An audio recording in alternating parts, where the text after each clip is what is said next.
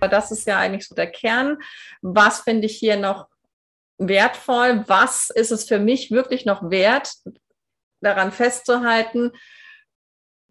Im, im Gegensatz zu, ich lasse es los und nehme etwas, was mir nach meinem Glauben und nach meinem Gefühl das nicht gibt, das nicht geben kann. Ja? Also sprich, wenn ich mich zu Gott hinwende, dann fehlt mir das andere und das ist ja so eine Lücke und da können wir intellektuell noch so gut wissen, dass das nicht stimmt, ja, wie einige von euch auch hervorragend schon ähm, nochmal mitgeteilt haben. Es ist kein Wissen da oben. Ja, ich werde mich immer an meinen Lehrer John Mark Stroud erinnern, der immer gesagt hat, wenn einer sagt, ich weiß, dann weißt du eins, der weiß es nicht. Ja, jemand, der weiß, sagt nicht, er weiß. Der weiß es einfach. Der braucht nichts mehr zu sagen. Ja, in dem Moment ist alles klar. Und ich hatte eben gerade in meinem Tee einen Teebeutel. Ohne Scheiß, den habe ich noch nie gehabt. Und der stand drauf, wer liebt, hat keine Fragen. Der trifft es wirklich auf den Punkt. Wer liebt, hat keine Fragen. Und das ist auch immer das, was ich feststelle, wenn wir zusammen na, irgendwas auflösen, in die Vergebung gehen oder einfach nur in so eine Übung, danach ist erstmal blank. Danach fragen die Leute nicht mehr. Ja, das ist Liebe. Ne? Und da ist alles klar. In dieser Wahrheit, in dieser Ruhe, in dieser Stille ist alles geklärt. Und warum bleiben wir nicht dort? Warum haben all diese Fragen und Konflikte und ähm, Glaubenssätze in uns, also ne, wir glauben, wir brauchen das fürs Überleben. Ganz klar, wir glauben, wir brauchen unser Denken für unser Überleben. Wir glauben, wir brauchen unsere Glaubenssätze für unser Überleben. Weil das unsere Absicht war, das zu glauben. Und da möchte ich noch auf eine Analogie hinweisen, die mir manchmal hilft. Diese Analogie ist, seid ihr schon mal neben, also habt ihr schon mal jemand, neben jemandem gelegen oder wart ihr Zeuge davon, dass jemand halt einen Albtraum hatte? Und ihr seid eben dabei oder dazugekommen, während dieses, diese Person noch einen Albtraum hatte. Und du bemerkst, diese Person, die, die schreit dann rum und so weiter und ist auch voll in ihrem Traum. Und du bist daneben und die Person ist in kompletter Panik schmeißt Lampen um oder was auch immer so in der Nähe ist und ist voll im Film. Und du weißt, es ist komplette Realität für den, diesenjenigen, ja. Und du bist daneben.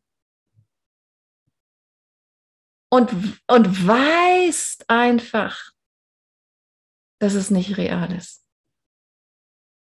Du weißt es so wahr, wie du in diesem Bett sitzt und weißt, dass derjenige in demselben Bett ist.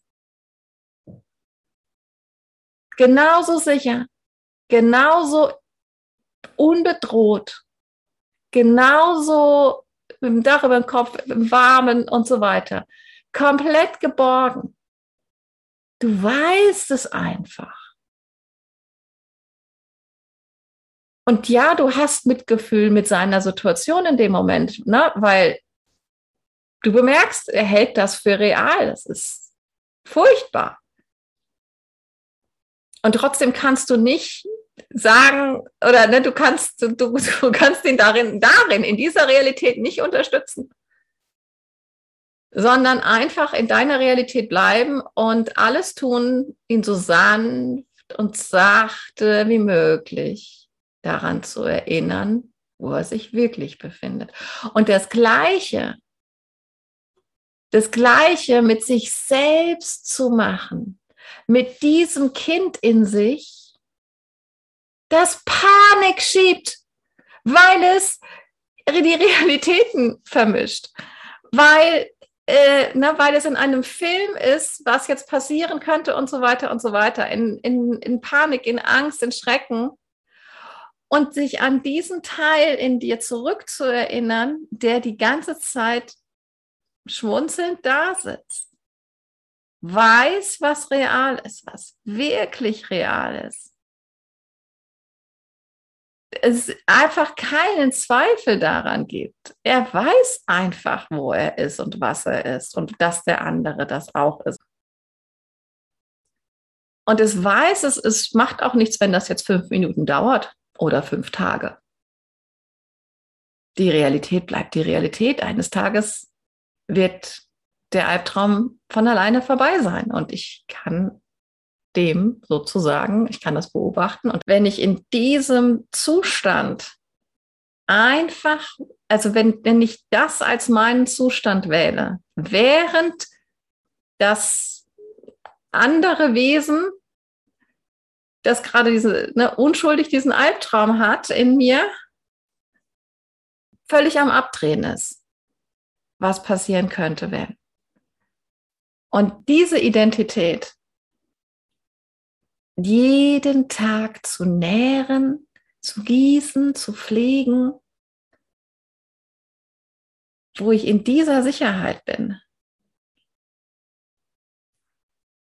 Und mir aus dieser Identität die andere Identität und all ihre Wirkungen und Konsequenzen, diese Albtraumidentität anzuschauen und aus diesem Wissen heraus, ah ja, ich bin safe.